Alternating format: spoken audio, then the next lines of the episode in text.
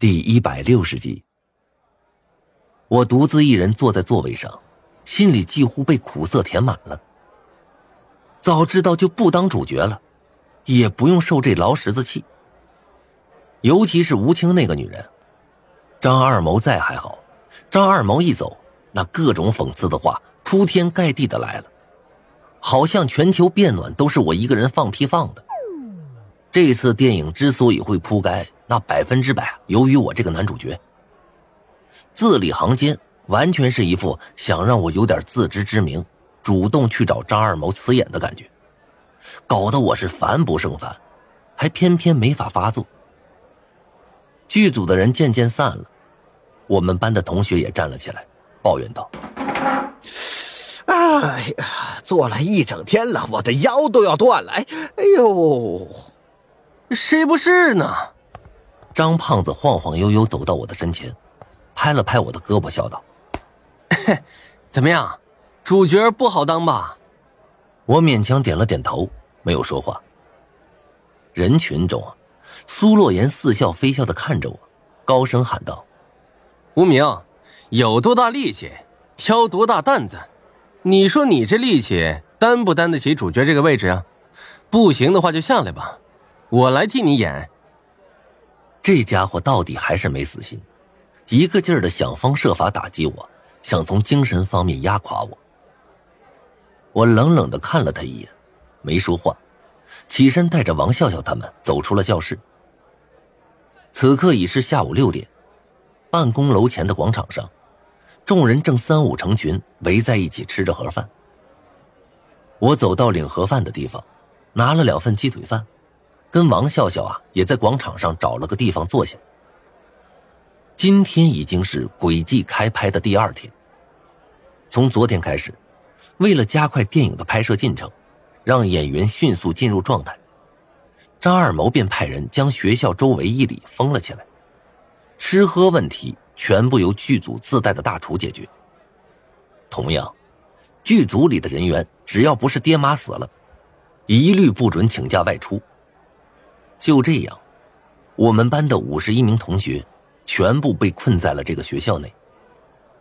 想到这儿啊，我握着筷子的手不由得停了下来。从前天加入剧组开始，一切就都在按照预言漫画书有条不紊的进行着。那么今晚就是我看到刘亦菲洗澡的夜晚。我的目光不由得转向了广场北方，在那里。刘亦菲正和自己的小秘书坐在一起，两个人一边吃饭一边说话，身后啊还站着几个人高马大的保镖。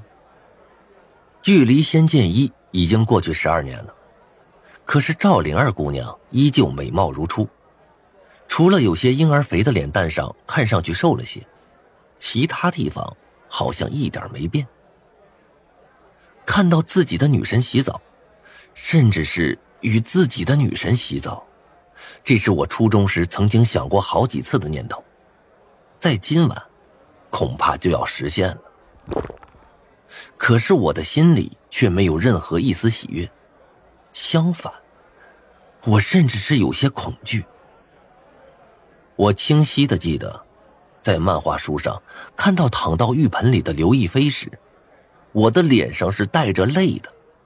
脸上也带着恐惧的表情。除非我发现刘亦菲是男人，要不然在这种情况下哭，就只有一种可能了。说不定我在那儿见到了什么不干净的东西。或许那正是导致我们班全班覆灭的原因。夜逐渐深了。吃完饭后。我便走到了张二谋的临时办公室，准备看看这个老家伙到底要对我说什么。敲了敲门，我进去后，张二谋正伏在办公桌上写字。见我来了，他摘下眼镜，打量了我一眼后，坐。我坐了下去，有些不知所措的望着他。无名，我觉得你演技有些问题。我点头苦笑，是，我也这么觉得。不过我也没办法。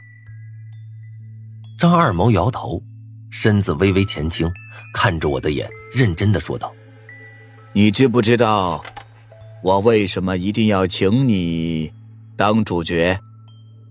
我犹豫了一下，摇了摇头：“因为你眼里有故事。一个演员想要演得好，首先就要把自己带入到角色中。哎，知道张国荣吗？”我点头。自然是知道的，风华绝代者当属哥哥。张二谋叹了口气：“不错，当年老陈请他拍《霸王别姬》时，一开始我是不相信他能演好的，可是后来他却用事实狠狠打了我一巴掌啊！程蝶衣一角，除他之外别无他选，不疯魔不成活，他把自己。”活成了程蝶衣，就此书写了一段传奇。当一个演员和他所饰演的角色融为一体后，那么他就成功了。哦，张先生的美猴王，周星星的至尊宝，无一不是如此。我点头，对此深表认同。确实啊。六小龄童所饰演的美猴王，真的让我感觉他就是孙悟空。星爷的至尊宝当年更是骗了我不知道多少眼泪。不过张导，这些跟我有什么关系啊？张二谋笑着点上一颗烟，顺手递给我一根。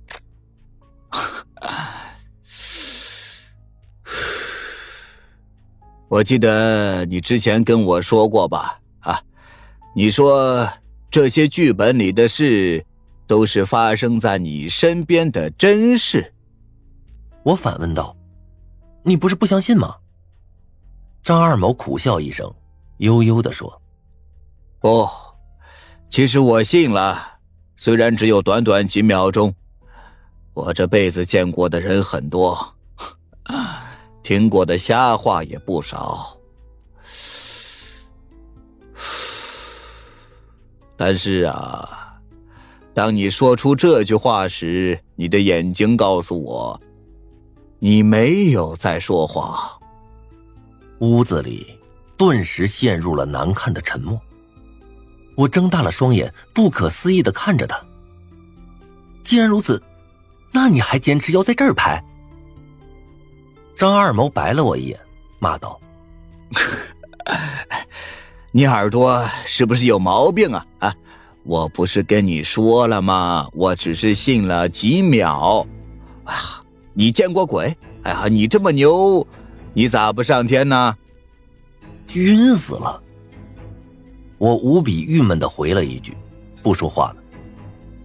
张二毛见我这般模样，劝慰我道：“你只需要拿出那天对我说话时的演技就好了。”啊，再不行啊，你也可以欺骗自己，你真的在角落里见到了鬼。如果，你一直这么暗示自己，那你说不定就真的能看到鬼了。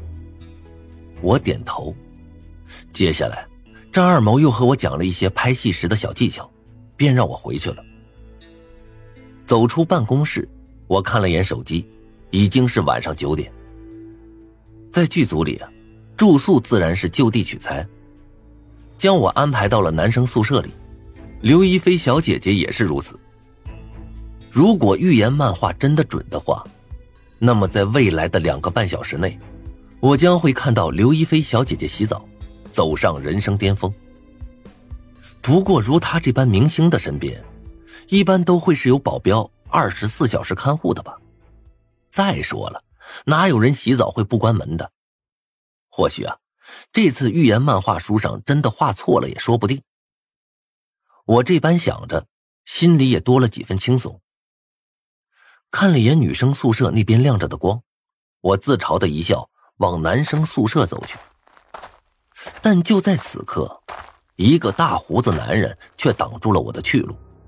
无名，你好。低沉的声音从他的浓密胡子中传出。我看着他。有些震惊的喊道：“林东贤导演。”林东贤，宝岛的著名导演，他曾经导演过。好吧，我不知道。不过能被张二毛请来做副导演的人，怎么可能差到哪儿去？望着这个毛发旺盛的大胡子，我恭敬的伸出手，笑道：“呃，久仰久仰，林导的大名我可是听了很久的。”大胡子哈哈一笑，伸出雄壮有力的手握住了我，自谦道：“呃，哪里哪里。”但是他的语气中却听不出一丝自谦的意思。我望着他，试探性的问道：“领导，不知道您今晚过来是有什么事儿吗？”林东贤的脸上笑容收敛了几分，他看着我，沉声道：“嗯。”确实有点事要找你，我心中纳闷随后又是一阵恍然。我跟这个大胡子之前连面都没见过，他来找我能有什么事啊？